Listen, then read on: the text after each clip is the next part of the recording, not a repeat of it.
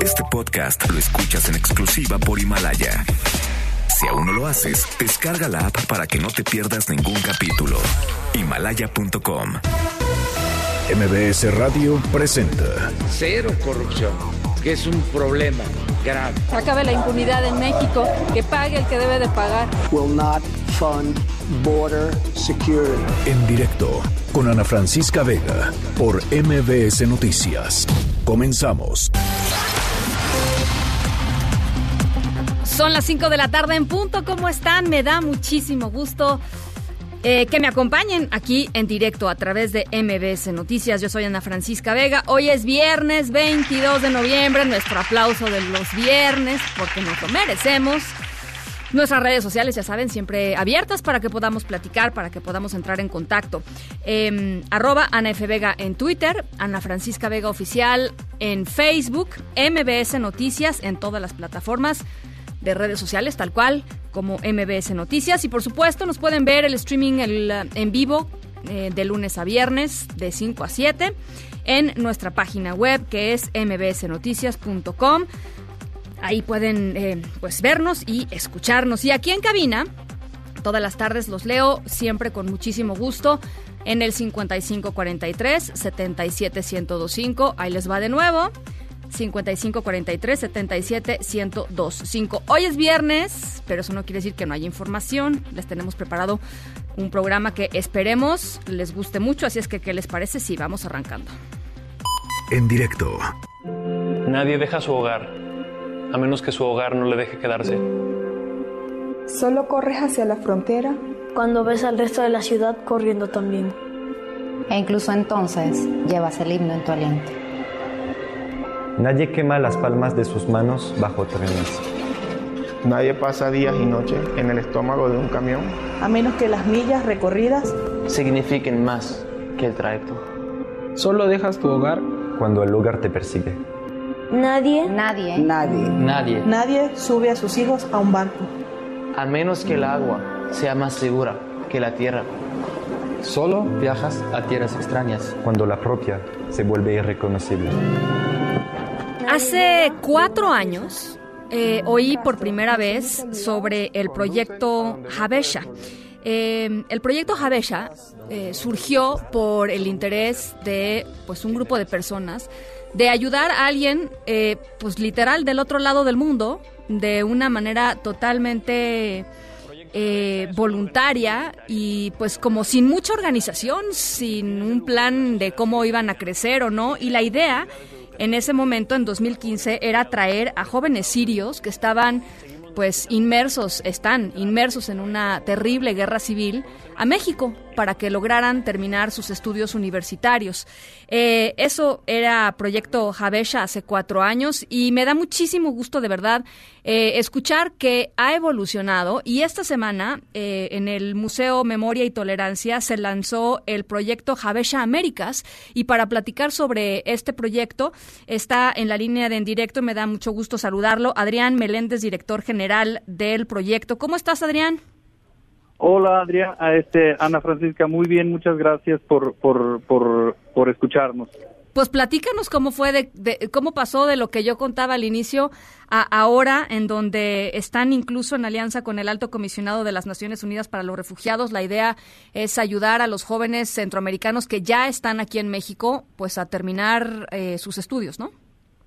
Correcto, eh, efectivamente, como bien mencionaste, nosotros nos uh, solidarizamos, nos organizamos hace cinco años para responder a esta crisis tan lejana a, miles de metros de kilómetros de, nuestro país, para, solidarizarnos con el pueblo sirio que en ese momento pasaba por una de las crisis más graves este, de desplazamiento que conozca nuestra historia reciente y este y pues emprendimos un camino de cinco años donde aprendimos mucho aprendimos eh, creamos sistemas eh, y creamos alianzas con universidades en México.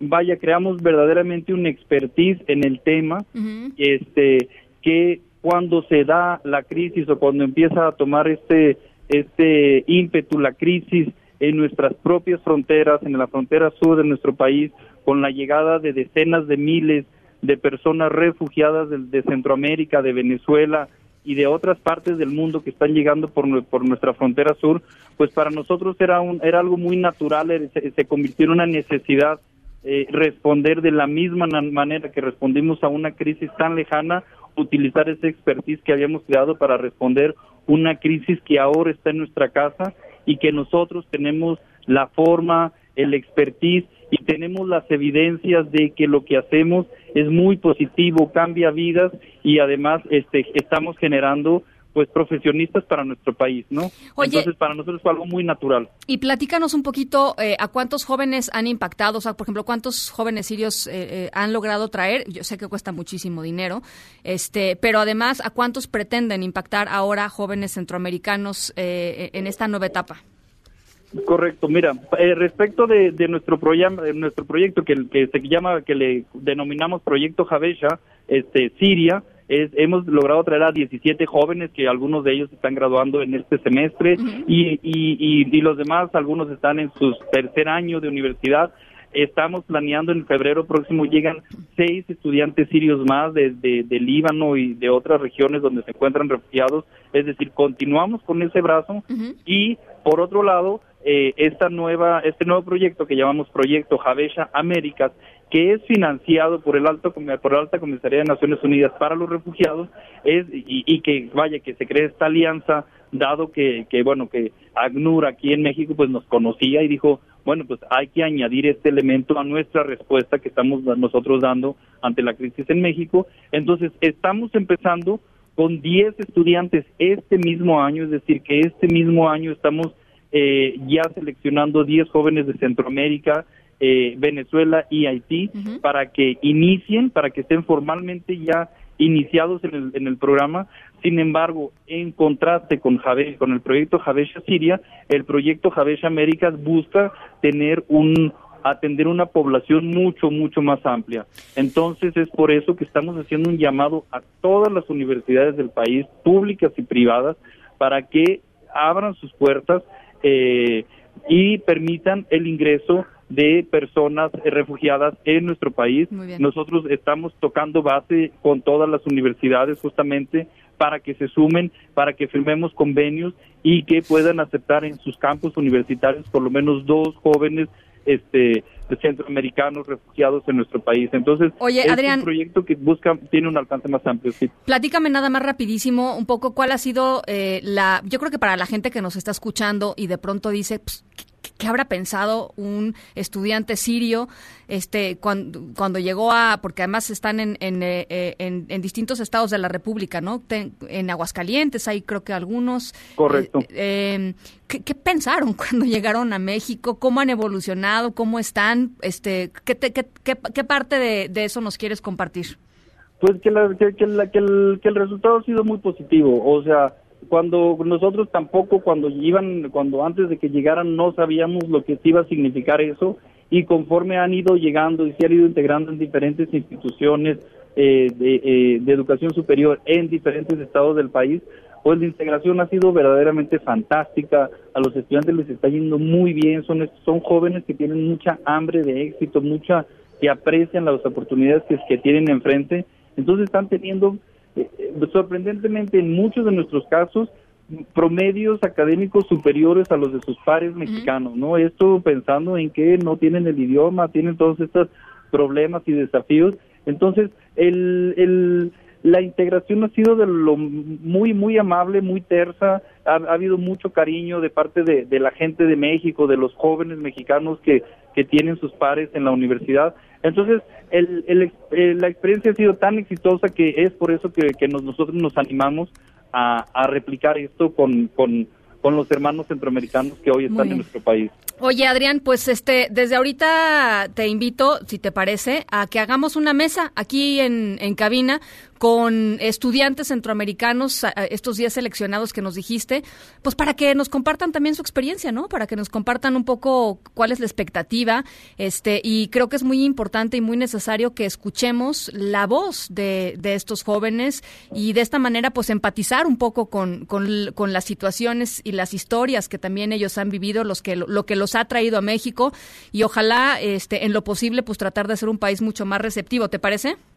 Me, me, encanta la, la, la, posibilidad, Ana Francisca, te agradezco mucho verdaderamente la oportunidad de poder compartir, porque esto es se necesita necesariamente la empatía de la sociedad mexicana y solo se puede lograr a través de la difusión.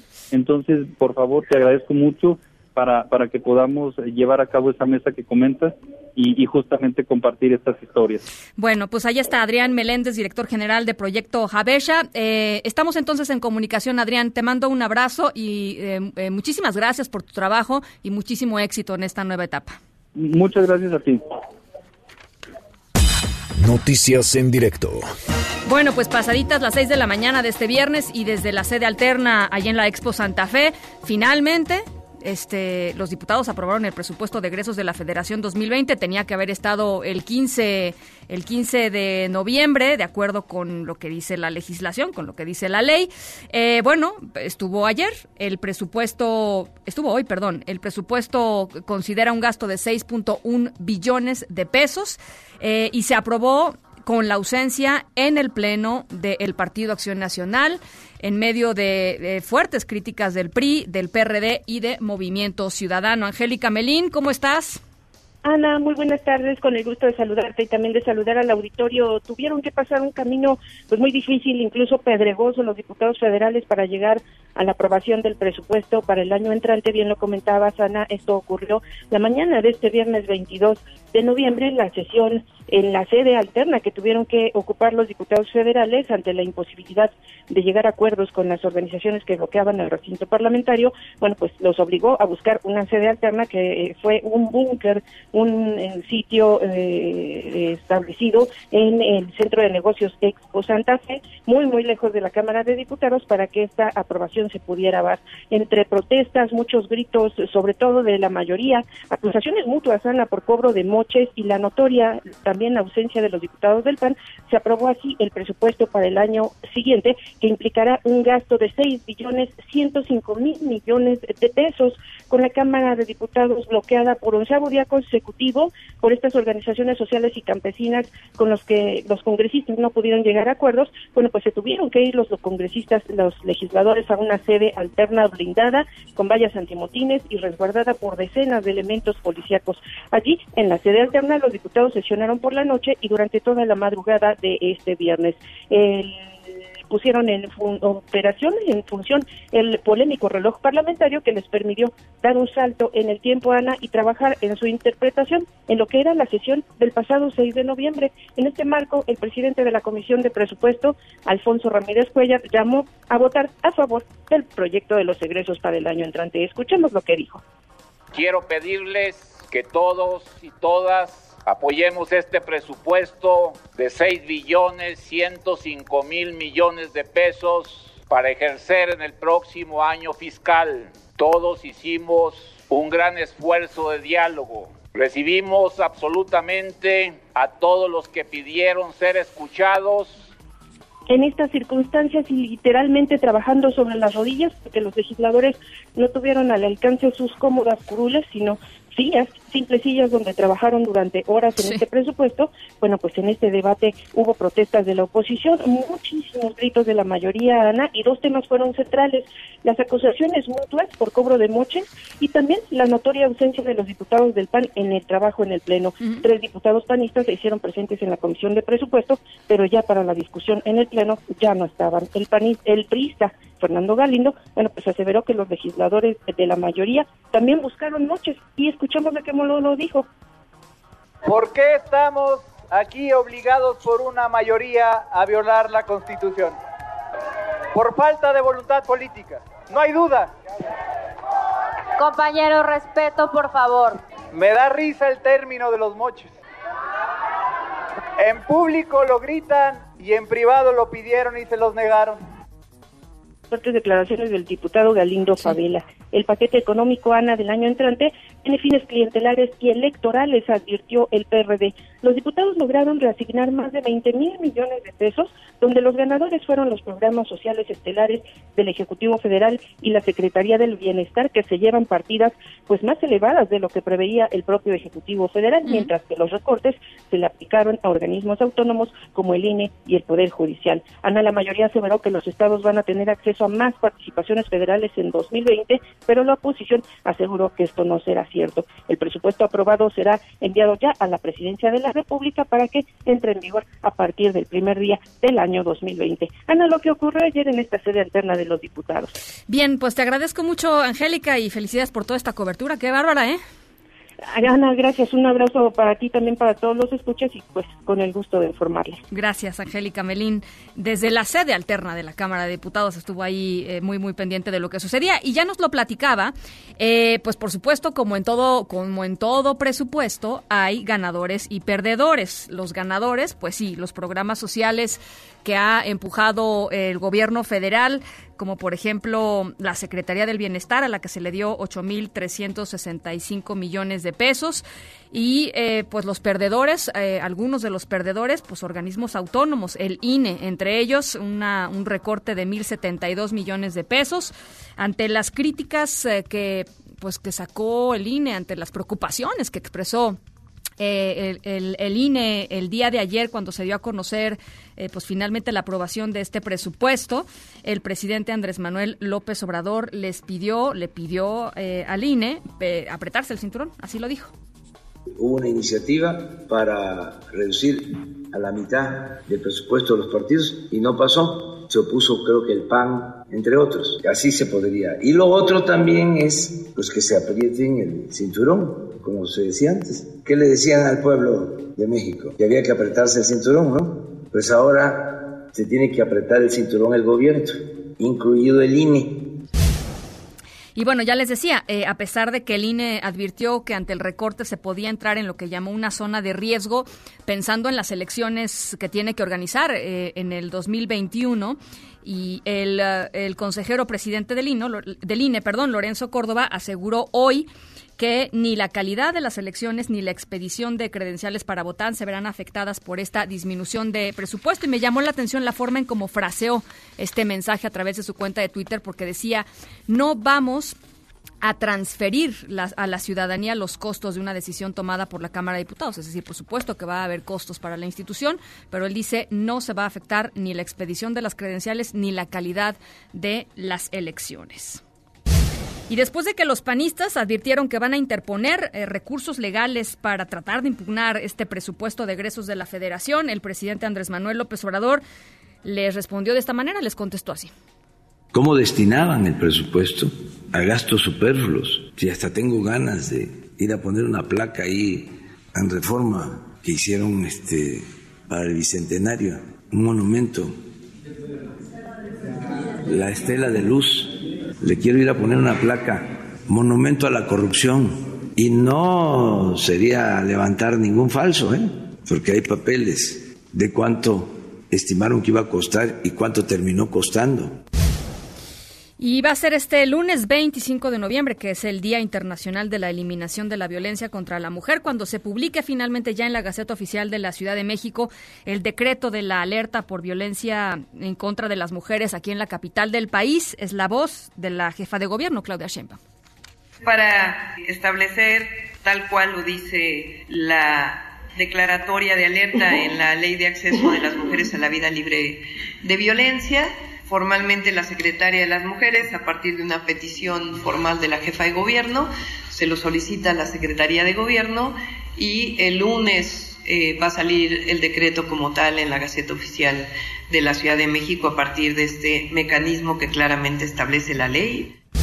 Bueno, y el otro tema eh, increíblemente relevante es eh, mm, eh, la terna que se envía al Senado para elegir a la mujer que va a cubrir la vacante que dejó Eduardo Medina Mora en el Pleno de la Suprema Corte de Justicia de la Nación. Son, son tres mujeres, estos son los perfiles, así lo anunció hoy el presidente López Obrador.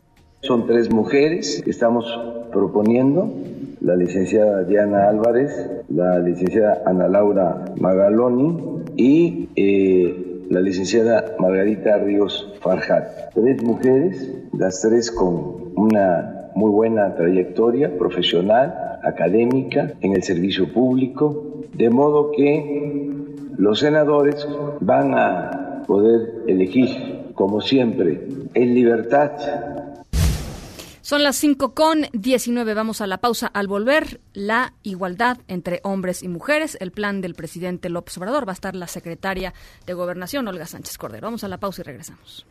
Nos gustaría que pensaras en qué momento supiste que necesitabas un seguro de auto. ¿Fue acaso cuando escuchaste esto? ¿Y cuándo pensaste en un seguro de hogar? ¿Fue cuando recibiste las llaves de tu nueva casa? ¿Y cuál fue el sonido que te dijo que necesitabas un seguro de vida? Seguros Banorte. Seguro de auto, de hogar y de vida. Banorte no está para que lo ames, está para asegurar lo que amas de la vida. Aplica restricciones, términos, condiciones, aviso de privacidad y requisitos de contratación en banorte.com. En directo con Ana Francisca Vega por MBS Noticias. En un momento regresamos. Este podcast lo escuchas en exclusiva por Himalaya. Continúas escuchando en directo con Ana Francisca Vega por MBS Noticias. Son las 5 de la tarde con 21 minutos. Por supuesto, muchos, muchos, muchísimos temas que habría que platicar con la secretaria de Gobernación, Olga Sánchez Cordero, pero en esta ocasión toca platicar sobre uno que también es esencial para eh, pues para la vida pública del país, para la vida privada de todas las mujeres y para eh, pues evidentemente tener pues un mejor estado, un mejor país, un país más igualitario para todos. Tiene que ver con el acuerdo que se firmó eh, por la igualdad entre hombres y mujeres y me da muchísimo gusto tener a la secretaria de Gobernación en la línea. ¿Cómo está, secretaria? Me da mucho gusto también a mí saludarte, Ana Francisca, y decirte que para mí es una oportunidad tener este espacio para comunicarme contigo y desde luego con tu auditorio. Muchas gracias. Pues eh, eh, platícanos un poco cómo es que se gestó este este acuerdo. Eh, tengo entendido que hubo durante meses algunas mesas de trabajo. Se llegó finalmente a seis puntos y sobre todo lo importante, pues cómo vamos a aterrizar esos seis puntos. Sí, mira, te, te comento. El Instituto Nacional, desde luego el Instituto de las Mujeres, hizo y realizó 32 foros, más bien 34 foros en toda la República y llegaron mujeres de muchos lugares de esas entidades federativas a la capital donde se realizaron los foros y fue muy interesante escucharlas. El tema aquí fue que ellas manifestaran cuáles eran sus prioridades, qué necesitaban para, para tener una igualdad sustantiva entre hombres y mujeres y fue verdaderamente revelador lo que se dijo en esos foros.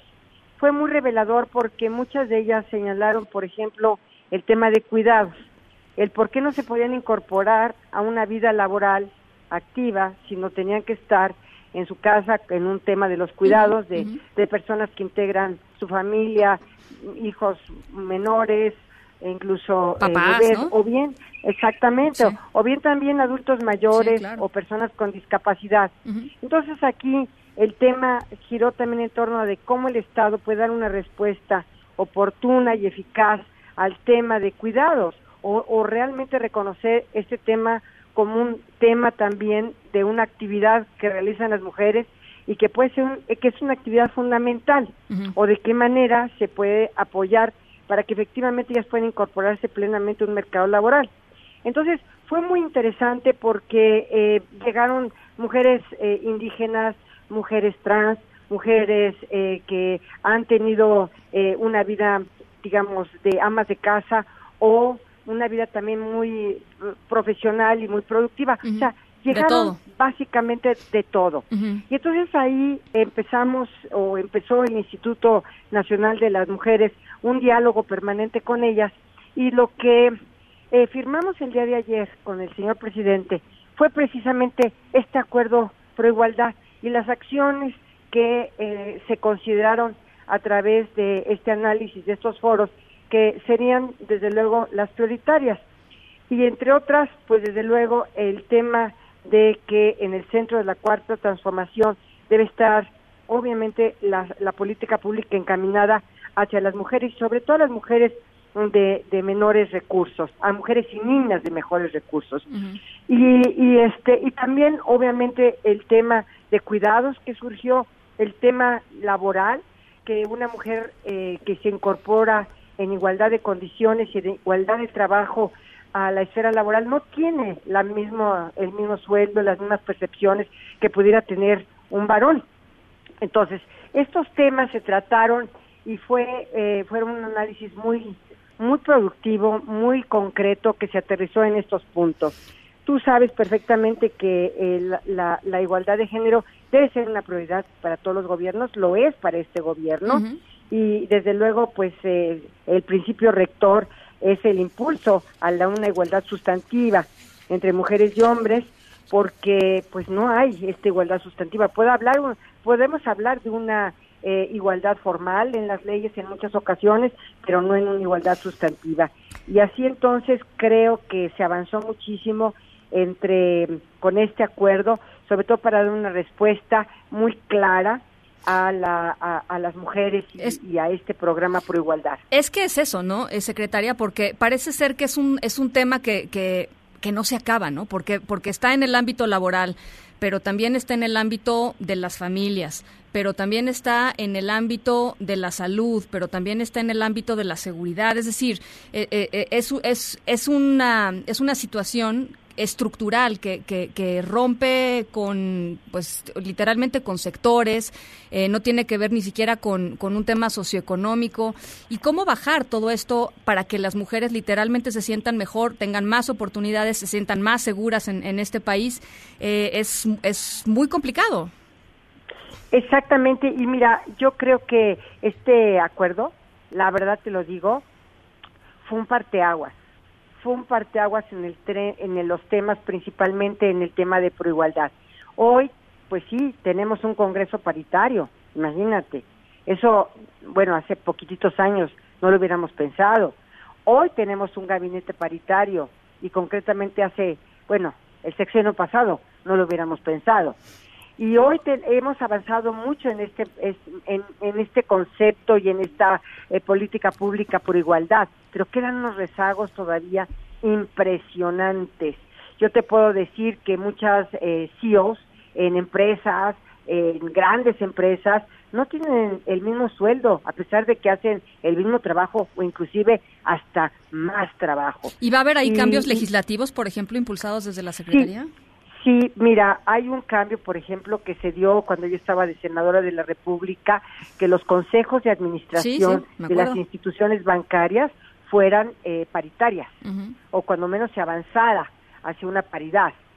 Y este y, así en otras eh, circunstancias hemos estado avanzando pero caray mi querida Ana Francisca todavía los rezagos son muchos y, y, tenemos todavía una cultura y tengo que decirlo porque no no tengo manera de decirlo de otra forma una cultura patriarcal muy arraigada todavía.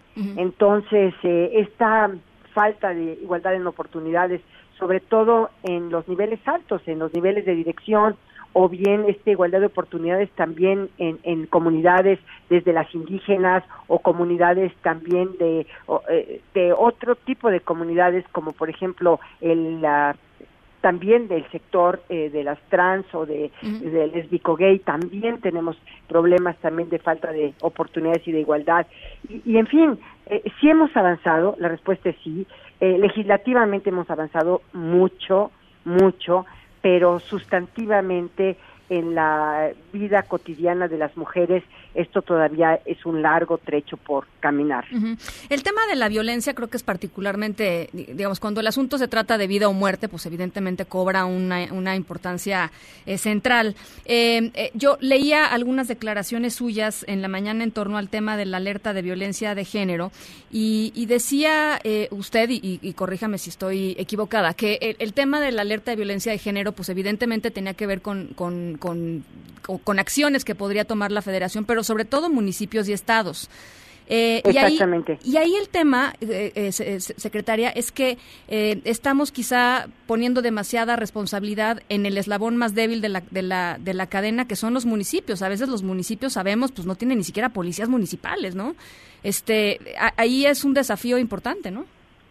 Pues mira, por supuesto que la federación tiene que poner lo suyo, pero también tenemos que ir aterrizándolo a nivel municipal. Ahí es donde está realmente la primera instancia de gobierno. Ahí es donde la población recibe los servicios, es donde la población acude a, pues a todos los temas que pueden ser de la administración eh, pública y también de la, administración de justicia municipal, te quiero decir. Entonces, es la primera instancia de gobierno y tenemos que fortalecer al municipio. Pues Yo soy municipalista eh, de esencia. ¿Por qué? Pues porque es precisamente donde la población hace su vida cotidiana. Es ahí donde la población recibe los servicios públicos. Oiga, y, donde, las, y donde las víctimas son revictimizadas generalmente, ¿no? En el, y donde las víctimas son eh, revictimizadas también. Entonces nosotros tenemos varios programas, por ejemplo, en contra de la violencia, los vamos a dar a conocer el lunes. El lunes, acuérdate que es un, eh, el lunes es eh, por parte de la ONU eh, es un día emblemático de la violencia en contra de las mujeres, o sea, contra la violencia contra las mujeres. Y es un día emblemático. Nosotros en la conferencia de prensa va a estar ahí con Arim, va a estar también Nadine, por supuesto, de Mujeres, van a estar eh, las responsables de la famosa Puerta Violeta que hemos estado implementando en los municipios como un refugio para las mujeres que sufren violencia y que podemos nosotras resguardarlas de sus agresores, porque también es el otro tema, el hecho de que la mujer regrese con su agresor, pues, pues mira, es terrible porque porque es casi casi la crónica de una muerte anunciada, cara, en muchas ocasiones, ¿no? Y de un feminicidio. Eh, también vamos a, tratar de homogeneizar o armonizar los delitos de feminicidio en todas las entidades federativas, porque fíjate que uno de los grandes temas que tenemos es que eh, en algunos estados es tan difícil encuadrar la conducta, el tipo penal del feminicidio, que de verdad eh, eh es impunidad respecto de esta figura, de este tipo penal. Entonces vamos a tratar de que los estándares internacionales de cómo se tipifica el feminicidio pueda ser armonizado en las legislaciones de todos los estados. Inclusive, como tú sabes, estamos caminando hacia un código penal único, que todavía hay un tramo, eh, pues yo no diría tan largo, pero todavía hay un tramo que recorrer para poder. ¿Y dónde están? ¿Cuáles son los los que los que no quieren llegar a ese a ese a ese punto?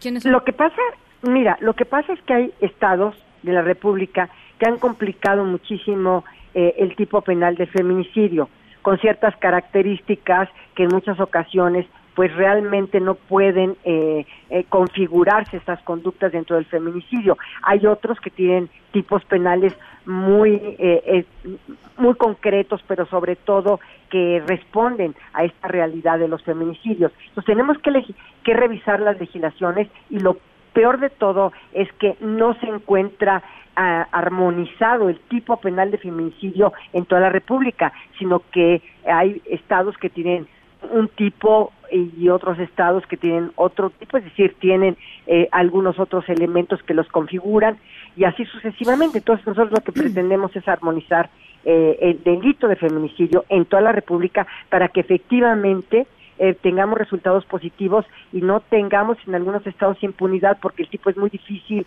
de encuadrarse en la conducta del agresor. Pues básicamente en casi todos los estados, ¿no? La, nueve asesinatos, nueve feminicidios al día, secretaria. Es una cosa terrible, terrible, de verdad. Eh, y, y, esto podríamos nosotros resumirlo en que tenemos que avanzar legislativamente, pero sobre todo en prevención. Mira, yo creo que la prevención es lo más importante porque la violencia es, es como, eh, se escala y la violencia es como una, una espiral que va escalando y escalando hasta terminar en el en la, más eh, violencia más dramática que puede recibir una mujer que es precisamente que la, la mate no que, que la que cometan el delito de feminicidio en su contra. Y hay veces que hemos tenido digamos historias verdaderamente de un dramatismo terrible ¿no? De una mujer que ha sido asesinada por el marido o por el novio o por su pareja en una forma verdaderamente violenta, ¿no? Sin que cuando menos medie alguna razón o, o, una, alguna situación que no se explica cómo llegó a esa a esa situación de violencia. Bueno, pues eh, oiga, eh, ya que hablaba del asunto de los cuidados y, un tema central eh, tiene que ver con estancias infantiles, ¿hay, ¿hay alguna posibilidad de reconsiderar el tema de estancias infantiles o de plano no? Mira, se les ha estado dando el apoyo, ahí están los programas sociales. Pero, ¿y ustedes, ¿y ustedes tienen forma de evaluar cómo han ido funcionando esos programas sociales? es decir, para saber evidentemente si, si, si estamos dando el clavo al asunto o no. Sí, claro que sí, se pueden evaluar los programas sociales y el impacto que estos tienen. Recordarás tú que en hace, bueno, el día que presentó Nadim eh, el impacto de la política pública de proigualdad, establecieron ahí los parámetros y quienes recibían de las mujeres algunos de los programas sociales. Y realmente fue increíble lo que ahí se demostró, por ejemplo, en estos programas de apoyo a las madres con hijos para que para tener el, acceso a una guardería, o sea, el apoyo que se les da es el 91% a las mujeres.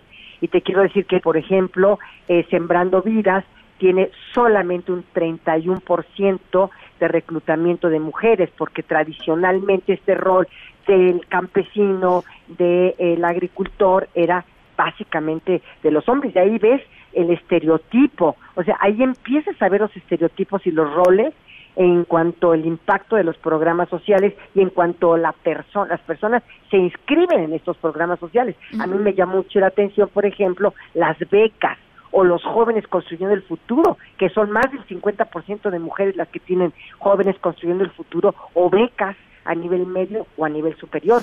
Entonces, creo que eh, ahí tenemos también una radiografía de lo que está sucediendo y de los programas por igualdad, cómo pueden impactar directamente a estos temas. Por ejemplo, el tema de la tenencia de la tierra para las mujeres, para los, las ejidatarias, ha sido todo un tema y un problema. Pues antes no había, ¿no? Básicamente las mujeres no, no tenían eh, tierra, ¿no?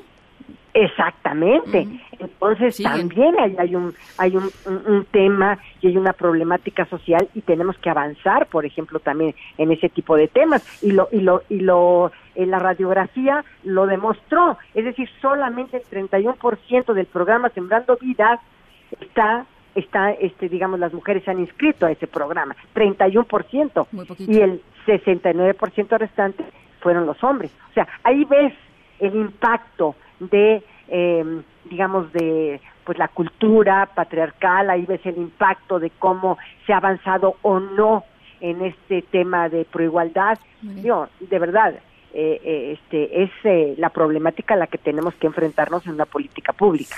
Bueno, pues, eh, oiga, quiero hacerle una, una última pregunta, quizá un poco en, en, en, asunto, en, reflexionar acerca del tema, que tiene que ver con la CNDH y con, sobre todo, la relación de, eh, de la CNDH con el ejercicio real de los derechos humanos, digamos, en el país.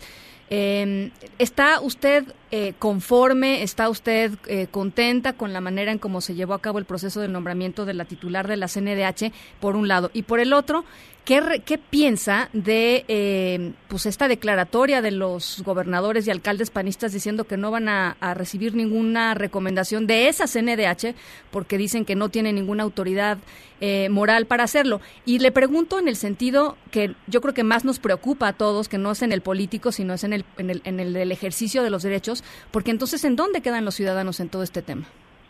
Mira, yo creo que eh, Rosario Ibarra es una persona que ha sido una activista social de los derechos humanos toda su vida.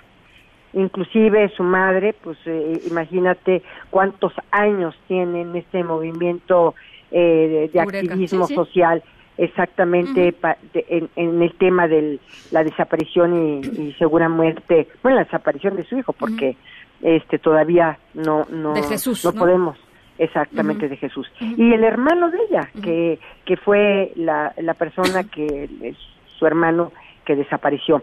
Mira este yo te puedo decir que aquí hay un tema de que ella ha estado en la sociedad civil durante muchos años, conoce a profundidad el tema de los derechos humanos, de, de, una vivencia personal que ella ha tenido como activista.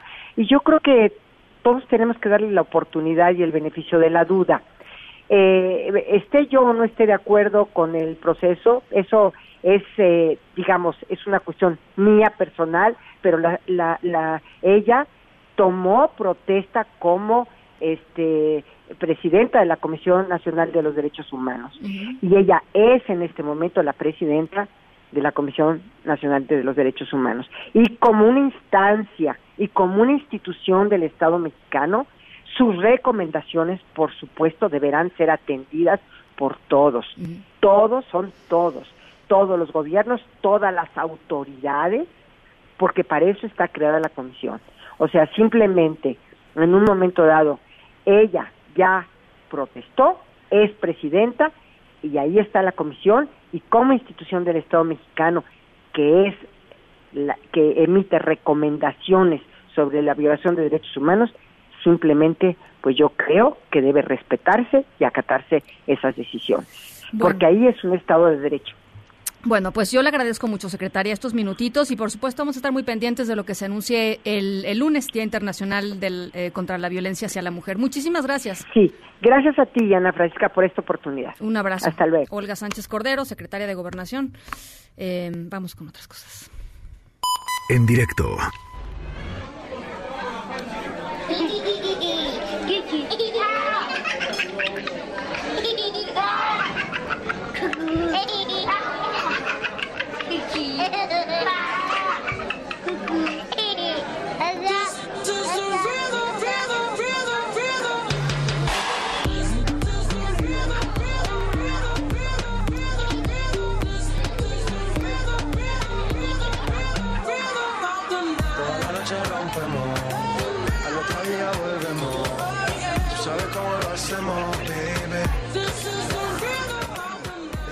Bueno, pues el equipo de producción de En Directo decidió que era momento de, encarrilarnos hacia la fiesta de fin de semana. El, equipo, digamos, de, la, de, la, de las nuevas generaciones de En Directo, porque hay otras generaciones que nada más queremos dormir.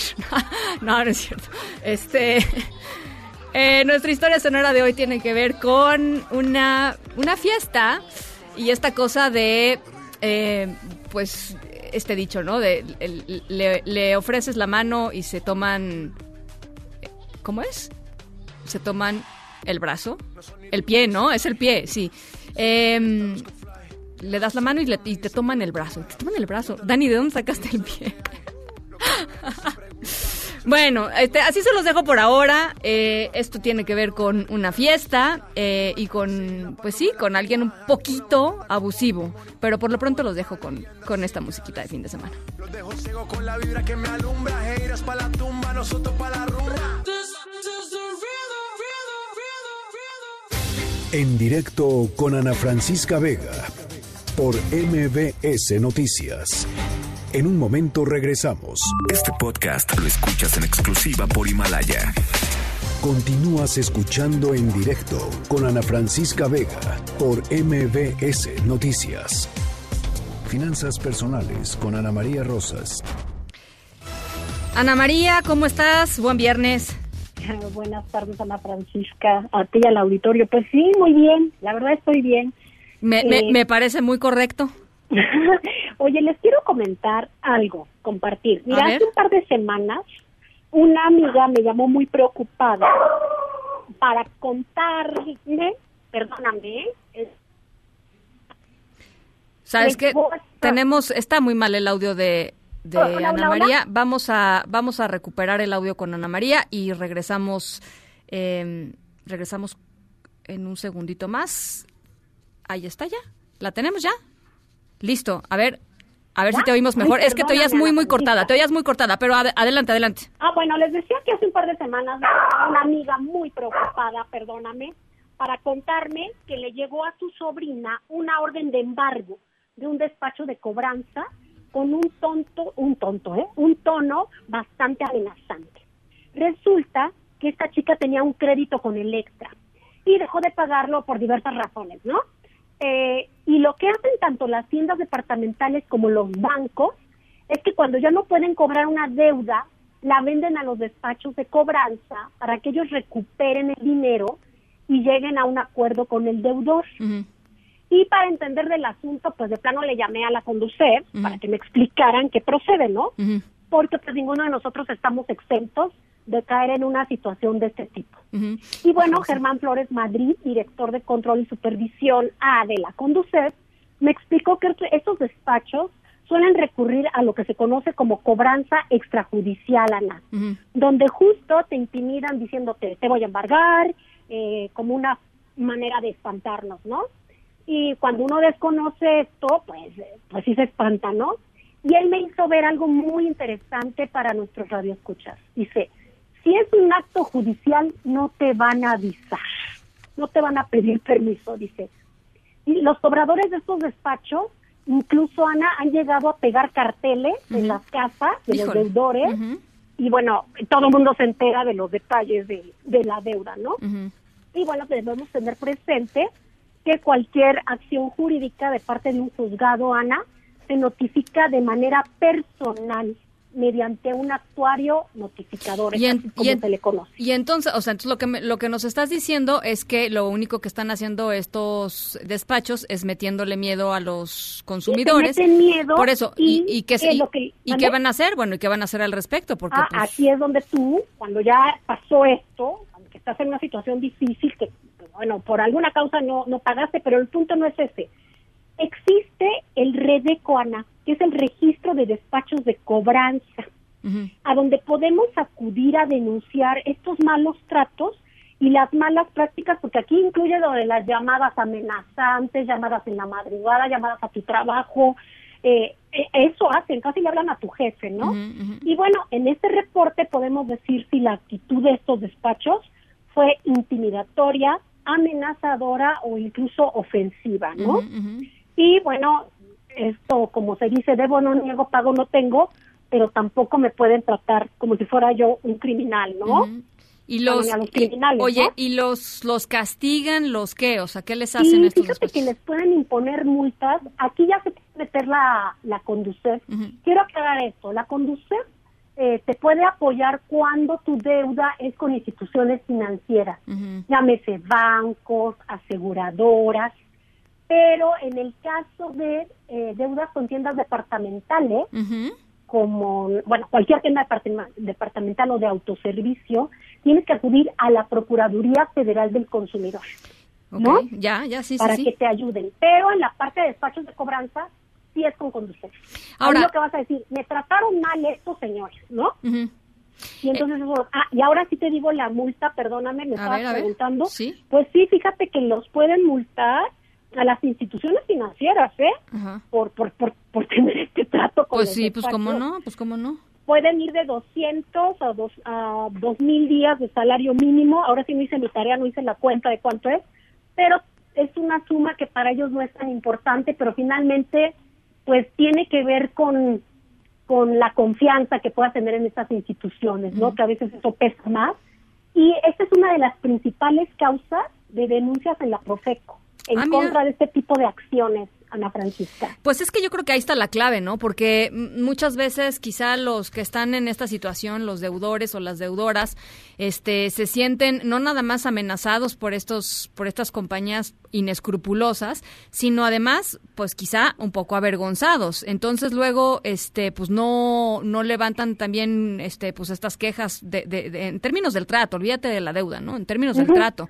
Y yo creo que sí es muy importante hacerlo, ¿no? Porque una, cosa es que te cobren y otra cosa es que te y otra cosa es que te asusten. Claro, claro, eso es muy, muy diferente, ¿no? Y bueno, eh, eso es lo que tú vas a ir a decir, oye, esta persona no se dirigió a mí de manera respetuosa, como tú dices, me exhibió, ¿no? Y bueno, transgredió mi intimidad, ¿no? En todo esto, ¿no? Mi seguridad incluso, ¿no? A la, porque te amenazan, no me importa quién esté, y bueno, en el caso de mi amiga, que es la que me llamó, pues su mamá se queda cuidando a sus hijos y estaba muy, bueno, la mamá de su sobrina dice que estaba muy angustiada, ¿no? Pero eso nos puede pasar a todos y yo creo que es importante que sepamos pues que, podemos denunciarlos. Como tú dices, una cosa es la deuda, pero aquí ya estamos hablando de otras cuestiones. Y bueno, por eso lo quería yo compartir con nuestro auditorio. Buenísimo. pues muchísimas gracias, Ana María. Te mando un abrazo, lindo fin de semana. Igualmente, hasta luego. Vaya, hasta luego, las 5 con 51. Vamos a la pausa. Antes les recuerdo el teléfono aquí en cabina. Eh, nuestro WhatsApp 5543 77 1025. Ahí les va de nuevo 5543 77 1025. Vamos a la pausa y regresamos con más. En un momento continuamos en directo con Ana Francisca Vega. Este podcast lo escuchas en exclusiva por Himalaya. Continúas escuchando en directo con Ana Francisca Vega por MBS Noticias. Línea directa con Ezra Shabot. Ezra, ¿cómo estás? Bien, buenas tardes, Ana Francisca. Aquí andamos con este tema ya de presupuesto aprobado y creo que, bueno, pues finalmente se disipan algunas dudas. Sin embargo, el tema del Instituto Nacional Electoral pues está ahí como uno de los problemas serios de la democracia mexicana. Se dice, pues los organismos autónomos han sido reducidos en sus presupuestos y al hacer esto pues se les eh, resta capacidad de maniobra. Más allá de las eh, distintas eh, designaciones que se han hecho, que pues se identifican directamente con el propio gobierno, en el caso del Instituto Nacional Electoral, pues se dan reducciones que sí, reducciones presupuestales que los ponen contra la pared. Pues simple y sencillamente bajarles pues prácticamente 1.072 millones de pesos. Es una cantidad considerable dado que pues lo que se requiere es ese tipo de, recursos más que nada para comenzar a preparar básicamente lo que será el proceso electoral de 2021 en donde como sabemos se renueva la Cámara de Diputados 15 gobernaturas 29 congresos locales y en 30 entidades habrá cambio de ayuntamientos. Bueno, pues eh, eh, los partidos políticos no se tocaron, dijeron sí, hay que bajar los recursos para los partidos y que cambie la ley y que a ver cómo le hacen para que sus propios militantes y dirigentes sean los que financien a los propios partidos y resulta que no, pues se quedan con una bolsa de 5.239 millones de pesos. El día de hoy el presidente de la República le dice pues que los partidos le den dinero. Pues no, ya no se puede, eh, son recursos que pues no se pueden transferir tan fácilmente, son recursos que están, como le llaman, etiquetados y que no se pueden trasladar de esa manera y con ello el Instituto Nacional Electoral queda pues definitivamente golpeado en algo que pues sabemos muy bien no es no es del agrado del instituto de esta administración, por lo menos no del presidente de la República, quien desde 2006 considera que la institución ciudadana pues no no lo es tanto y que en función de ello pues habría que manejarla de una forma diferente. Se, ahí se lanzó como un buscapiés por parte de un legislador de Morena la posibilidad de que se reformara la ley para que la presidencia se rotara cada tres años para pues, meterle un golpe obviamente a Lorenzo Córdoba y tratar de que para la elección de 2021 existiera pues un mayor control sobre lo que sucede en el instituto. Yo creo que pues fundamentalmente hay que entrarle a la defensa del INE como pues el baluarte finalmente de la democracia mexicana y ver cómo se le hace ahora con menores recursos y con una mayor cantidad por supuesto de pues atribuciones que se le dan quizá ahí entramos en un debate sobre si hubo un error al centralizar enormemente lo que serían las funciones electorales de los estados, pero bueno, lo que sucedía es que pues sabíamos bien que los órganos locales tampoco funcionaban, se trató de centralizar y ahora pues viene este problema de recortar recursos para una institución que es garante de la democracia mexicana, pero que sin dinero pues no simplemente no puede actuar. ¿Sabes qué me llamó la atención? Después de la reacción inicial de ayer en la noche, cuando era pues inminente que iba a haber este recorte de mil millones, sacó el INE la tarjeta informativa diciendo esto pues es este es, entrar en zona de riesgo, ¿no?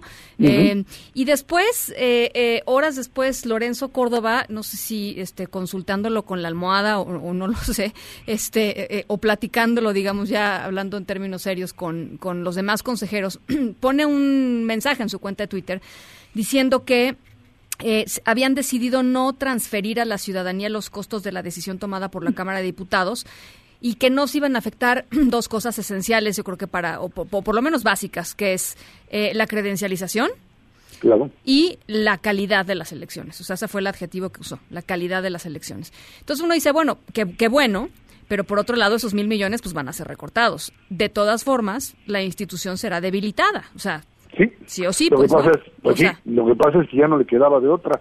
O sea, tú, ¿cómo sales? Ya no puedes seguir peleando, porque seguir peleando y diciendo, pues como no tengo los mil millones, la otra sería decir, yo no puedo garantizar, yo no puedo garantizar que la elección sea totalmente limpia o totalmente observada, y eso es finalmente pues lo que algunos quisieran que al decir pues yo no tengo los recursos y si no tengo los recursos yo no puedo garantizar entonces sería bueno pues entonces hay que buscar pues otro órgano otra forma etcétera etcétera y lo que el INE decide hacer después precisamente de consultarlo con la moda y pues asumir el golpe es decir pues ni modo apechugamos y ahora sí lo que vamos a hacer es a ver cómo le hacemos y con 11 mil millones en vez de 12 mil, que era lo que tenían calculado, pues a ver de dónde sacamos, cómo le hacemos, qué recortamos, qué hacemos para finalmente garantizar, porque no hay de otra, o el INE sigue funcionando y organiza elecciones, o este país va a terminar de verdad como el desarrollo estabilizador, con un modelo de concentración de poder en donde no haya ningún contrapeso frente a la figura del Ejecutivo. Bueno, pues vamos a ver, ¿no? Este, vamos a ir viendo cómo se desarrollan las cosas rumbo a las, pues a la organización de las elecciones, pero por lo pronto, bueno, pues ahí está el golpe. Ahí está el golpe dado y ahora sí que, pues, a moverse con este tipo de restricciones, pero a mantener al INE a salvo, porque como van las cosas, parece que es de los organismos autónomos de lo poco que queda vivo, por lo pronto. Te agradezco mucho, Erra. Gracias, buenas tardes. Lindo fin de semana, son las seis con tres en directo.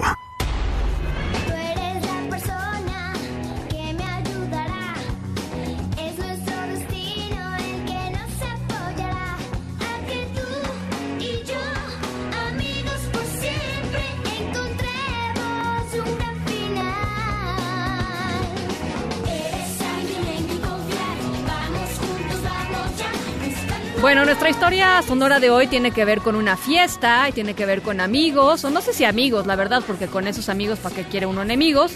Este, pero bueno, por lo menos eso era lo que, pues de entrada, este, los que estaban organizando este, este asunto pensaban que eran. En realidad tendríamos que haber este, puesto la canción de Amigas y Rivales, ¿te acuerdas? ¿Sí te acuerdas esa?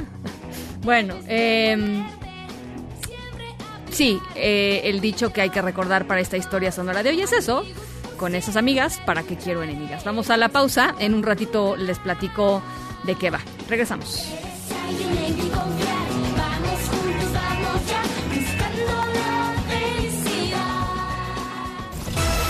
En un momento continuamos en directo con Ana Francisca Vega. Este podcast lo escuchas en exclusiva por Himalaya. Una voz con transparencia. Una voz objetiva. Una voz plural. Una voz plural. Esto es En Directo. Con Ana Francisca Vega. En directo. MBS Noticias. Son las 6 de la tarde con 11 minutos. Gracias por seguir con nosotros aquí en directo a través de MBS Noticias. Yo soy Ana Francisca Vega, hoy es viernes 22 de noviembre, nuestro aplauso de la segunda hora. Este, luego, luego cambiamos a fanfarrias, ¿no? Porque luego hay semanas que sí, la neta, además del aplauso, nos, nos merecemos una buena fanfarria. WhatsApp aquí en cabina 5543 77 1025. Va de nuevo 5543 77 1025. Saludos a toda la gente que nos está escuchando desde Torreón, desde, desde Torreón, Coahuila, a través de Q91.1 y desde Zacatecas a través de Sonido Estrella 89.9. También saludos y gracias a toda la gente que nos sigue en nuestro streaming en vivo a través de la página web mbsnoticias.com. Ahí estamos eh, pues todos los días de 5 a 7. Nos pueden ver y escuchar. Tenemos todavía... Eh, muchísima información, ciencia, por supuesto, y vamos a platicar de algo que de verdad me parece súper, súper importante, que es el Registro Nacional de Detenciones en México. Em, un poquito más adelante, pero por lo pronto este es el resumen. Noticias en directo. La secretaria de Gobernación, Olga Sánchez Cordero, em, habló de esta manera aquí en directo de la del proceso y del nombramiento de la nueva presidenta de la Comisión Nacional de los Derechos Humanos esté yo o no esté de acuerdo con el proceso, eso es, eh, digamos, es una cuestión mía personal. Ella tomó protesta como presidenta de la Comisión Nacional de los Derechos Humanos y ella es en este momento la presidenta de la Comisión Nacional de los Derechos Humanos. Y como una instancia y como una institución del Estado mexicano, sus recomendaciones, por supuesto, deberán ser atendidas por todos. Todos son todos, todos los gobiernos, todas las autoridades, porque para eso está creada la comisión. O sea, simplemente en un momento dado ella ya protestó, es presidenta y ahí está la comisión y como institución del Estado mexicano que emite recomendaciones sobre la violación de derechos humanos, simplemente pues yo creo que debe respetarse y acatarse esas decisiones, porque ahí es un Estado de Derecho. Y nos adelantó que el próximo lunes el presidente Andrés Manuel López Obrador va a presentar eh, programas en contra de la violencia de género, esto en el marco del Día Internacional de eh, en contra de la violencia hacia las mujeres. Tenemos varios programas, por ejemplo, en contra de la violencia, los vamos a dar a conocer el lunes el lunes es eh, por parte de la ONU es un día emblemático de la violencia en contra de las mujeres, o sea, contra la violencia contra las mujeres. Y es un día emblemático. Nosotros en la conferencia de prensa va a estar ahí con Nadine, va a estar también Nadine, por supuesto, de Mujeres, van a estar eh, las responsables de la famosa Puerta Violeta que hemos estado implementando en los municipios como un refugio para las mujeres que sufren violencia y que podemos nosotras resguardarlas de sus agresores, porque también es el otro tema, el hecho de que la mujer regrese con su agresor, bueno, pues, pues mira, es terrible porque es casi casi la crónica de una muerte anunciada, cara, en muchas ocasiones, ¿no? Y de un feminicidio. Fue detenido en Guadalajara el magistrado Isidro Abelar Gutiérrez, acusado en México y en Estados Unidos de tener vínculos con el cártel Jalisco Nueva Generación. Esto lo informó la Fiscalía General de la República. Este magistrado Abelar, recordarán ustedes, eh, había sido ya separado de su cargo el 24 de mayo pasado, acusado por irregularidades en, pues, en su patrimonio, ¿no? Eh, un, patrimonio que no era explicable desde su, desde su nombramiento, desde su cargo como magistrado mm, en el sistema del Poder Judicial de la Federación. Así es que, bueno, pues fue detenido finalmente Isidro Abelar Gutiérrez. Y un segundo chofer involucrado en el accidente del pasado lunes 18 de noviembre, ahí en la autopista México-Pachuca, en el que murieron, terrible accidente, murieron 13 personas y 29 quedaron lesionadas. Eh, un segundo chofer fue ingresado al centro penitenciario de Ecatepec. La Fiscalía de Bolivia, la Fiscalía General de Bolivia, solicitó la cooperación de México, del gobierno federal, para interrogar a Evo Morales, eh, eh, aislado, eh, asilado, perdón, asilado político en nuestro país, después de una denuncia que interpuso el gobierno interino boliviano por los delitos de sedición y terrorismo contra el expresidente por supuestamente alentar las protestas en Bolivia desde territorio mexicano. Y esta noche, tensión en Colombia. El presidente Iván Duque decretó toque de queda para Bogotá ante las protestas eh, multitudinarias que se viven desde ayer jueves en la capital del país. Estas protestas han dejado un saldo de al menos tres personas muertas. La situación hoy en la noche en Bolivia, pues es como ya les decía, de toque de, perdón, en Bogotá es de toque de queda. Son las 6 con 16, vamos a una pausa, regresamos con más. En directo con Ana Francisca Vega por MBS Noticias. En un momento regresamos. Este podcast lo escuchas en exclusiva por Himalaya. Continúas escuchando en directo con Ana Francisca Vega por MBS Noticias.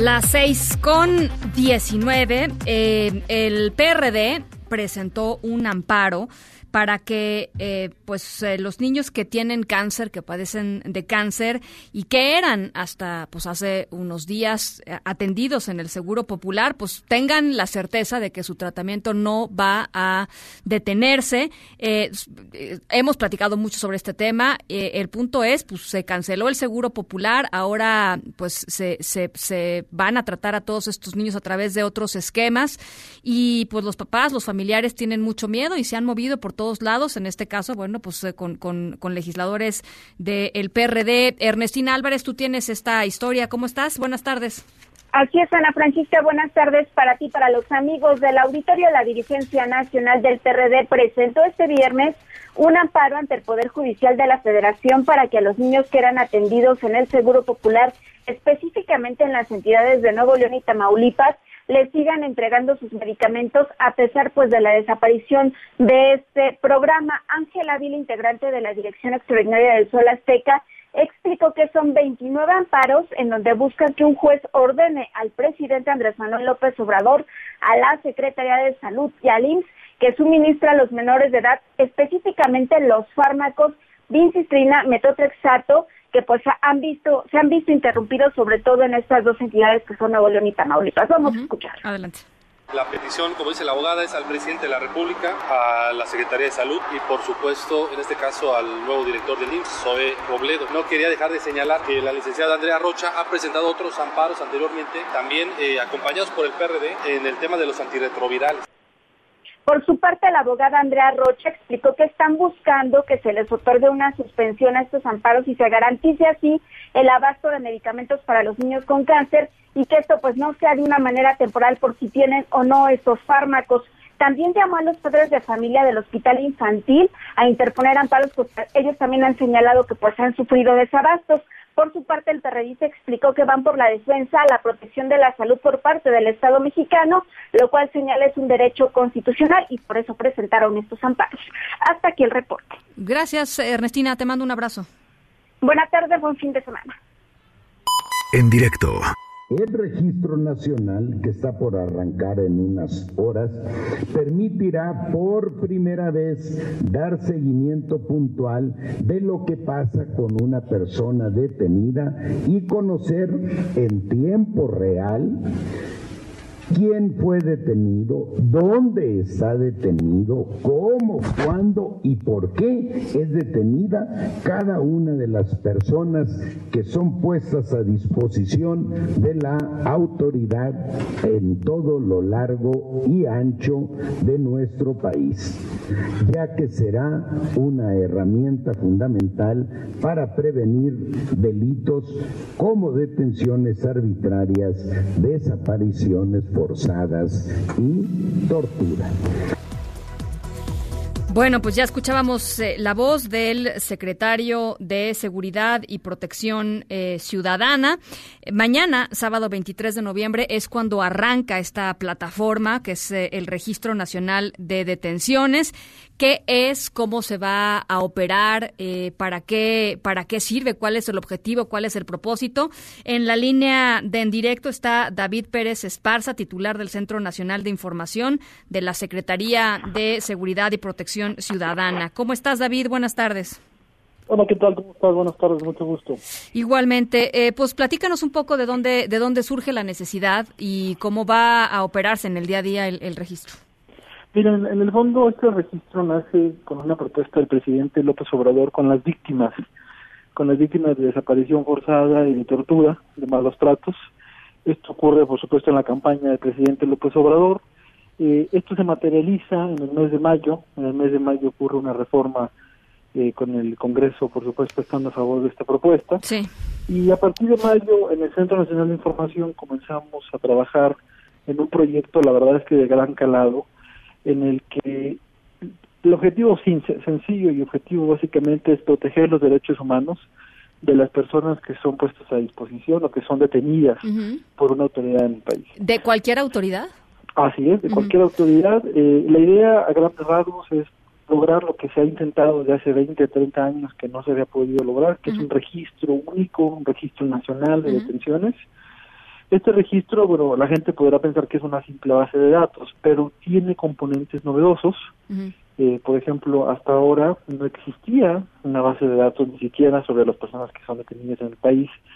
En este caso, este registro permite una nueva base de datos, pero lo novedoso aquí es que la policía y el MP tienen que estar registrando en tiempo real lo que hacen, a dónde trasladan a la persona detenida, de tal suerte que el CNI y la Plataforma México, quienes estamos en este proyecto, ponemos a disposición de la ciudadanía una página de, internet que se llama detenciones.sspc.gov.mx, en el que, por ejemplo, si a mí que me desaparecen, si me de repente no me encuentro en mi familia, por ejemplo, puede entrar, buscar mi nombre, O sea, ah, mira, eso está interesante. Es decir, si tú eres, no sé, te, te invento, ¿eh? de, de Coatzacoalcos, ¿no? Este, y de pronto tu hija eh, sale a la prepa, ¿no? y, no llega. y no, llega, tú inmediatamente vas a poder acceder a esta base de datos y decir, el nombre de mi hija es tal y buscar a ver si alguna autoridad la detuvo. Así es. Exactamente, así como tú bien lo resumes, básicamente ese es el objetivo. Naturalmente la idea es que la autoridad se haga responsable de las detenciones, por una parte, y de la vida y la integridad de las personas, pero de manera más trascendental es que no haya estos casos de desaparición forzada, de tortura, o casos inclusive que parecen menores, pero que no lo son. Por ejemplo, muchos reportes que tenemos en el Centro Nacional de Información de personas que son detenidas por algo quizá menor, como, no sé, orinar en la vía pública, o algo así menor que es una infracción administrativa, te suben a la patrulla, te andan paseando, te quitan tu celular, te llevan a un cajero, bueno, recordarás el caso hace unos meses, no, quizá ya, ya se cumplió el año, de este joven que fue pues que desapareció durante tres o cuatro días, ¿no? Y apareció eh, completamente fuera de sí, este, y pues los familiares no, no tenían idea de qué había sucedido y unos policías se lo habían... Sí, sí y tristemente eso digo, ocurría o ocurre hasta ahora de manera constante en muchas entidades, en muchos municipios, policías que no tienen controles suficientes y que lamentablemente caen en, actos de corrupción. Y, y de lo más grave, como te digo, una desaparición forzada, por ejemplo, o, una pues una amenaza, un secuestro en, la práctica, hasta casos relativamente menores como que te pasean, te quitan el celular y te dan libertad en dos, dos horas, ¿no? La idea es que este registro regule por primera vez la operación de las policías y, y también los proteja, ¿eh? porque muchas de las ocasiones eh, la víctima o el detenido se hace pasar por víctima y responsabiliza a la policía, por ejemplo, de haber perdido dinero. ¿no? Entonces aquí la, el objetivo de este registro es que se sepa bien dónde está el detenido, quién, como comentaba el video que pusiste ahorita del doctor Durazo en el audio, quién, cómo, cuándo, dónde y por qué es detenido cada uno de los mexicanos. Es un derecho a la integridad que por primera vez el Estado mexicano, digamos, está respondiendo y lo hace a través de la tecnología, la verdad es que muy avanzada, única en el mundo, para saber este, este, este, digamos, el paradero de los detenidos. Ahora, evidentemente, pues si hay por ahí alguna autoridad malosa que justamente lo que no quiere es reportar la detención de alguien, pues esas van a seguir sin, sin ser detectadas, ¿no? Sí, mira, tú como... O cómo, o cómo han pensado este que suceda eso, porque pues eso es finalmente la desaparición forzada, ¿no? Así es, totalmente. Si hay una autoridad malosa, digamos, como tú señalas, es muy complicado combatirlo. Es complicado cuando no había ni siquiera una base de datos. O sea, ahorita, por ejemplo, si hay una detención ilegal, pues no sabíamos tampoco, porque no había ningún, tipo de registro. La idea ahorita es que si te detienen afuera de tu estación de radio, haya una obligación inmediata del policía de registrar que, se, que tú fuiste detenida en tal lugar, a tales horas, por tal X o Y razón. ¿Y eso se va a hacer a través de, el policía de, a pie, cómo lo va a hacer? Así es, a, través de radio. De radio. Que muchas, me lo digo, ya muchas corporaciones lo hacían, pero de manera muy desorganizada. Digamos, estos lineamientos que de hecho, por cierto, se publicaron hoy en el diario oficial de la Federación, regulan algo que ya las buenas policías ya lo hacían, pero lo hacían de manera muy desordenada. Las buenas policías decían, ya sabes que detuve a Juanito Martínez en tal avenida por presunto responsable de tal delito, eh, pero por ejemplo hasta ahí quedaba, ¿no? Este nuevo registro ya lo manda a una base de datos unificada en un sistema de inteligencia avanzada en el que dice, bueno, lo detuve por esto y lo voy a llevar a tal lugar y espero llegar allá al MP, por ejemplo, en tanto tiempo. Entonces, de alguna manera regula, protocoliza, establece protocolos mínimos, hace muchas cosas que, que las policías modernas deberían hacer pero que no ocurría en México, lamentablemente. Oye, ¿y, eh, y, cómo le van a hacer para bajar toda esta información eh, pues a municipios, a todos? O sea, supongo que, que tomará eh, algún tiempo que estos protocolos formen parte de la cultura este, policíaca o de la cultura ministerial, etcétera, ¿no?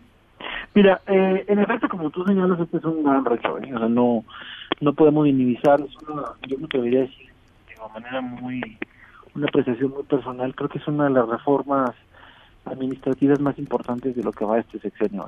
Bueno, de este año, de estos 11 meses del gobierno de López Obrador, porque no haya no ha habido nada parecido a esto antes en la historia del país y, creo que sí es un, tema que implicará una, un reto grande O sea, no, no hay que iniciar, como tú dices, con las policías estas debilidades estructurales. Sí, sí, sí. O sea, sin negar, que es un, sin negar que es un buen paso, pues sí, sí va a costar trabajo y, los malosos pues ahí seguirán.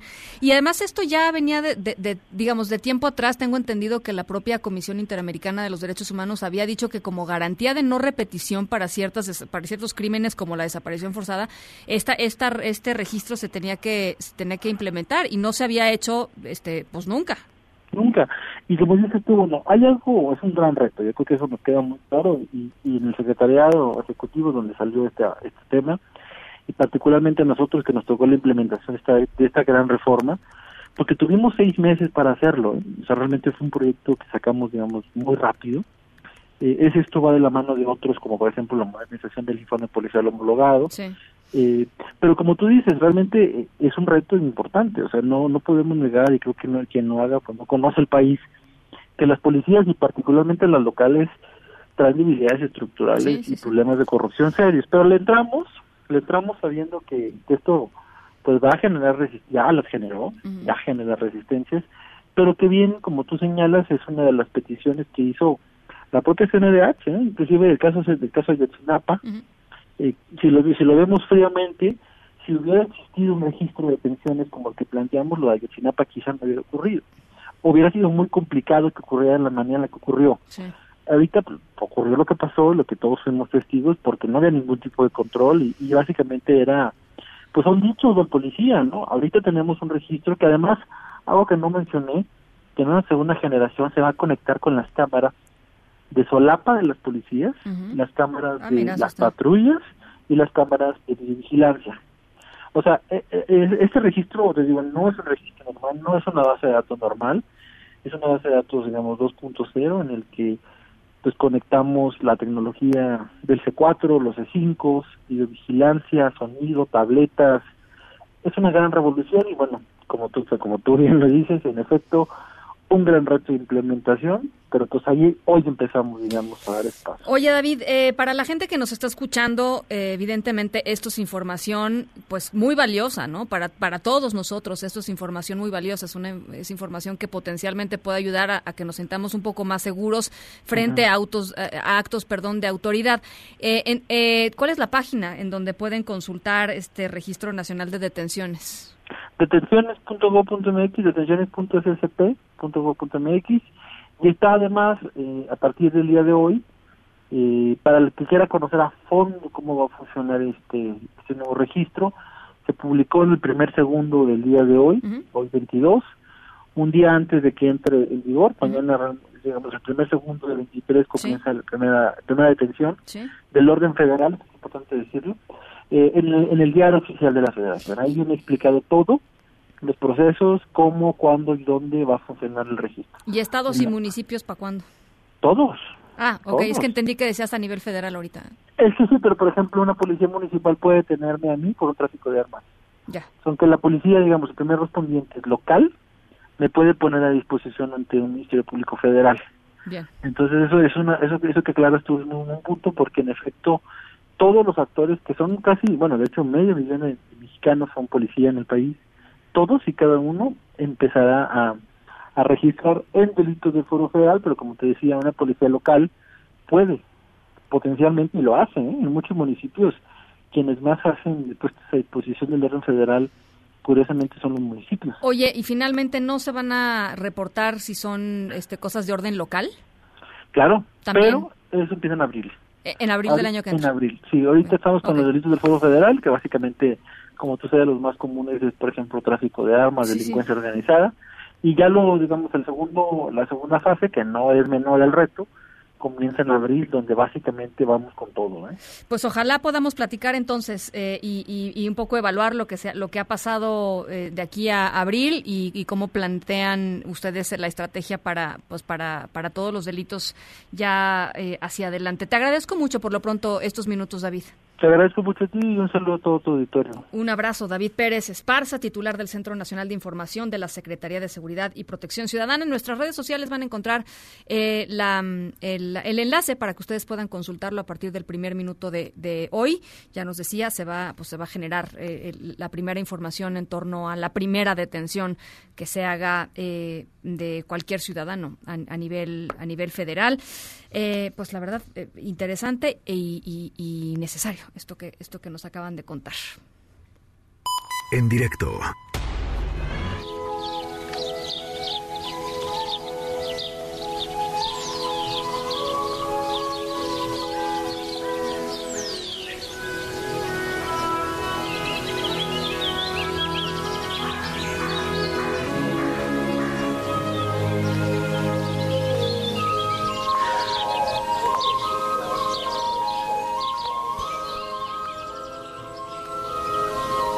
Bueno, estamos eh, escuchando Sol de Primavera porque nuestra historia sonora de hoy tiene que ver con este, pues con, con, esa temporada.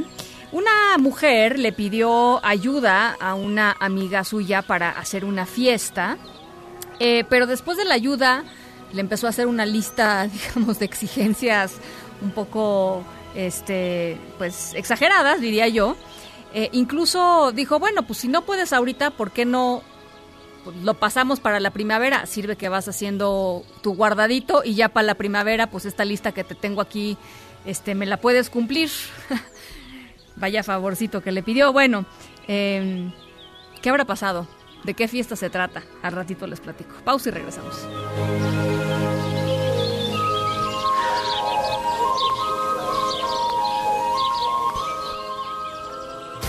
En directo con Ana Francisca Vega por MBS Noticias. En un momento regresamos. Este podcast lo escuchas en exclusiva por Himalaya. Continúas escuchando en directo con Ana Francisca Vega por MBS Noticias. No se crea ni se destruye. Ciencia en directo con María Emilia Beyer. María Emilia, ¿cómo estás? ¿De dónde nos hablas hoy? ¿Andas muy viajadora? Francisca, pues les hablo desde la hermosísima ciudad de Oaxaca. Ah, qué bonito. Sí, estoy aquí en un congreso de museos latinoamericanos, estamos todos los museos de todo tipo pensando pues cómo podemos hacer cosas más interesantes y relevantes, pues que hablen con, con la sociedad de los problemas que tenemos hoy, cada quien desde el ámbito que le toque, ¿no? El arte, la antropología o en mi caso la ciencia. ¿Cómo ves? Me parece padrísimo, qué bonito. Este, disfruta mucho Oaxaca, eh, maravillosa ciudad, este, y, bueno, pues este, platícanos qué nos traes para hoy. Claro. Bueno, pues mira, hoy les voy a platicar acerca de uno de los retos más grandes que tiene la biología. Y ese reto consiste, pues, ¿en qué? Pues en describir a detalle que la vida, ¿no? La, pero no solo la vida, es decir, hay mucha vida en el planeta, sino también decir esta vida cómo se compone, dónde se distribuye, en dónde vive, en la tierra, en el mar, es invisible al ojo humano, no lo es, etcétera. Es decir, tanto los biólogos del pasado como los de hoy, como los del futuro, pues tenemos que obtener un panorama que muestre a todas las especies que viven en este planeta.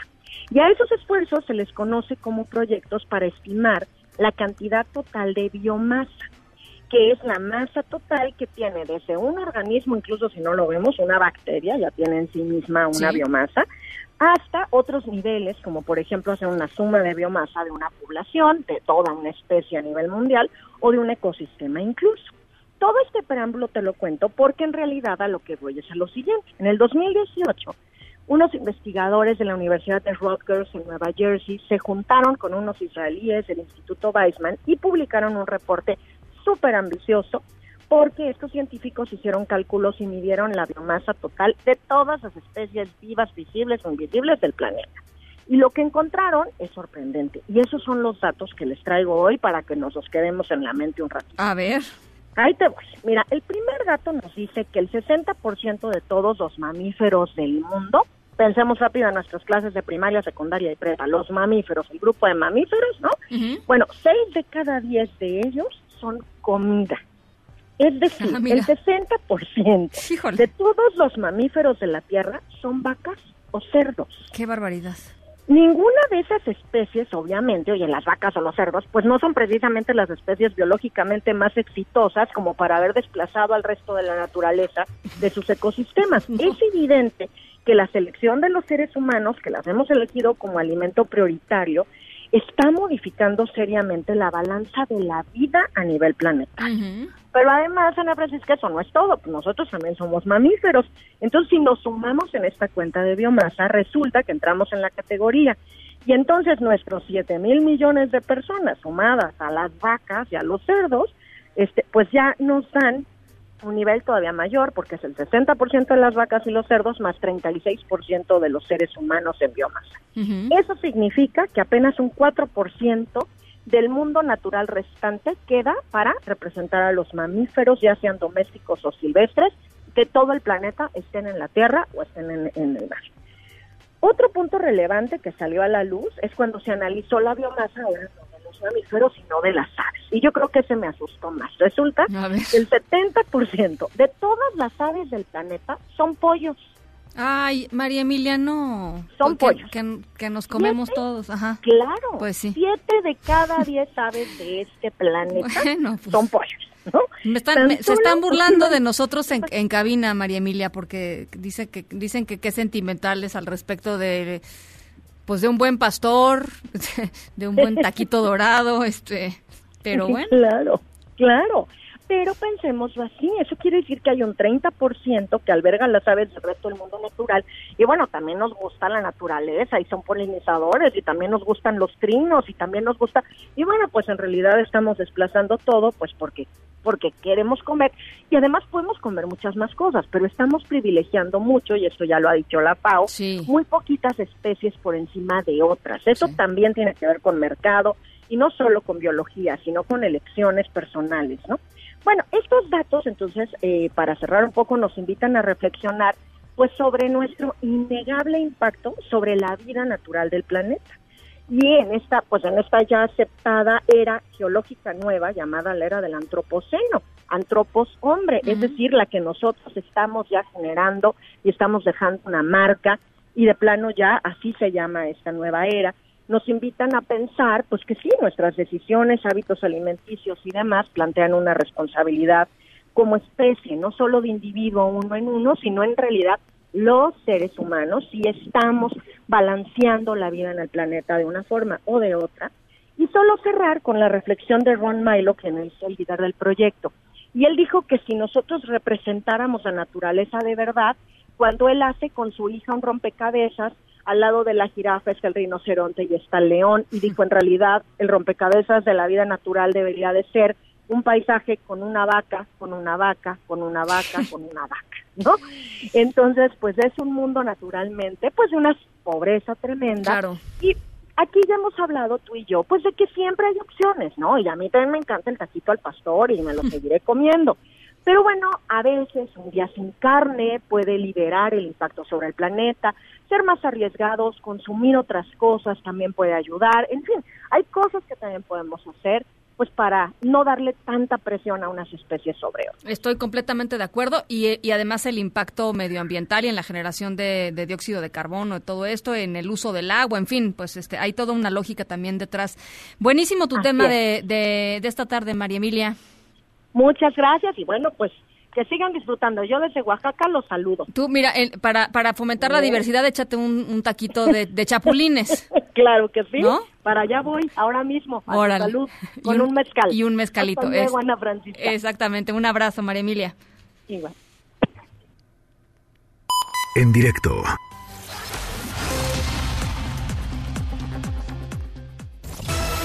En un momento continuamos en directo con Ana Francisca Vega. Este podcast lo escuchas en exclusiva por Himalaya. Continúas escuchando en directo con Ana Francisca Vega por MBS Noticias.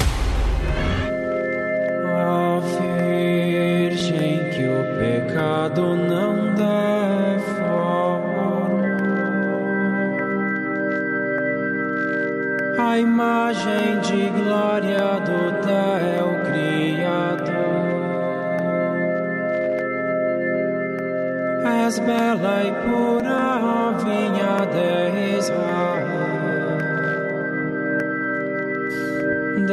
Bueno, pues ahí les va nuestra historia sonora de hoy. Tiene que ver con, eh, con ser pues esta cosa, ¿no? Que de pronto a uno le invitan a ser madrina o a ser padrino de, de, alguien, de, de bautizo.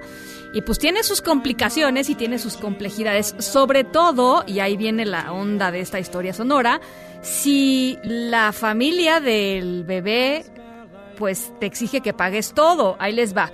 En redes está circulando un pantallazo de un chat en donde una mamá le dice a la que sería la próxima madrina de su hija que alguien le había comentado que ella se tenía que ella tenía que pagar todo, que tenía que pagar todo para que pues val, valiera la pena, ¿no? Que se volviera la madrina de su hijo, porque pues, si no pagaba todo, la neta pues ni valía, ¿no? O este la que iba a ser la madrina pues tenía pensado pues ser la medallita, el roponcito, no sé qué, pero la señora pues quería que le pagara el reventón entero, ¿no?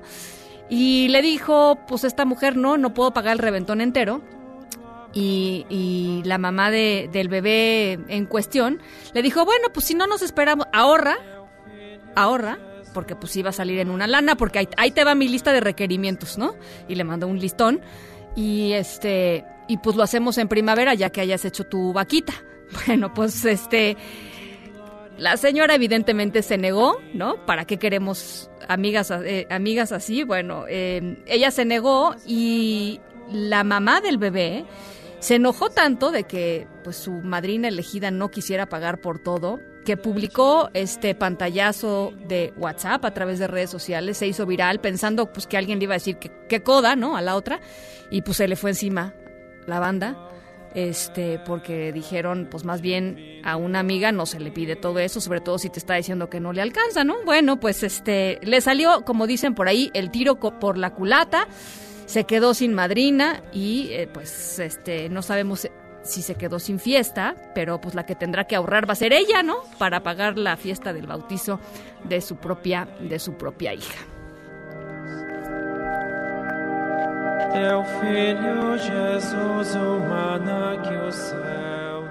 En directo. Bueno, pues ya se nos acabó el tiempo. Gracias a Tributo. Hasta la fanfarria para irnos ya de fin de semana. Gracias a René, gracias a Carlos. Eh, gracias Marimar, gracias a toda la gente que nos escribió esta tarde y que nos escuchó toda la semana. De verdad nos, nos, eh, pues nos hacen, nos hacen todas nuestras tardes. Yo soy Ana Francisca Vega, son las seis con cincuenta y cuatro. Se quedan como siempre con Gaby Vargas y después, ya saben, charros contra gangsters. Pasen lindo fin de semana y nos escuchamos el lunes. MBS Radio presentó en directo, en directo con Ana Francisca Vega por MBS Noticias. Este podcast lo escuchas en exclusiva por Himalaya. Si aún no lo haces, descarga la app para que no te pierdas ningún capítulo. Himalaya.com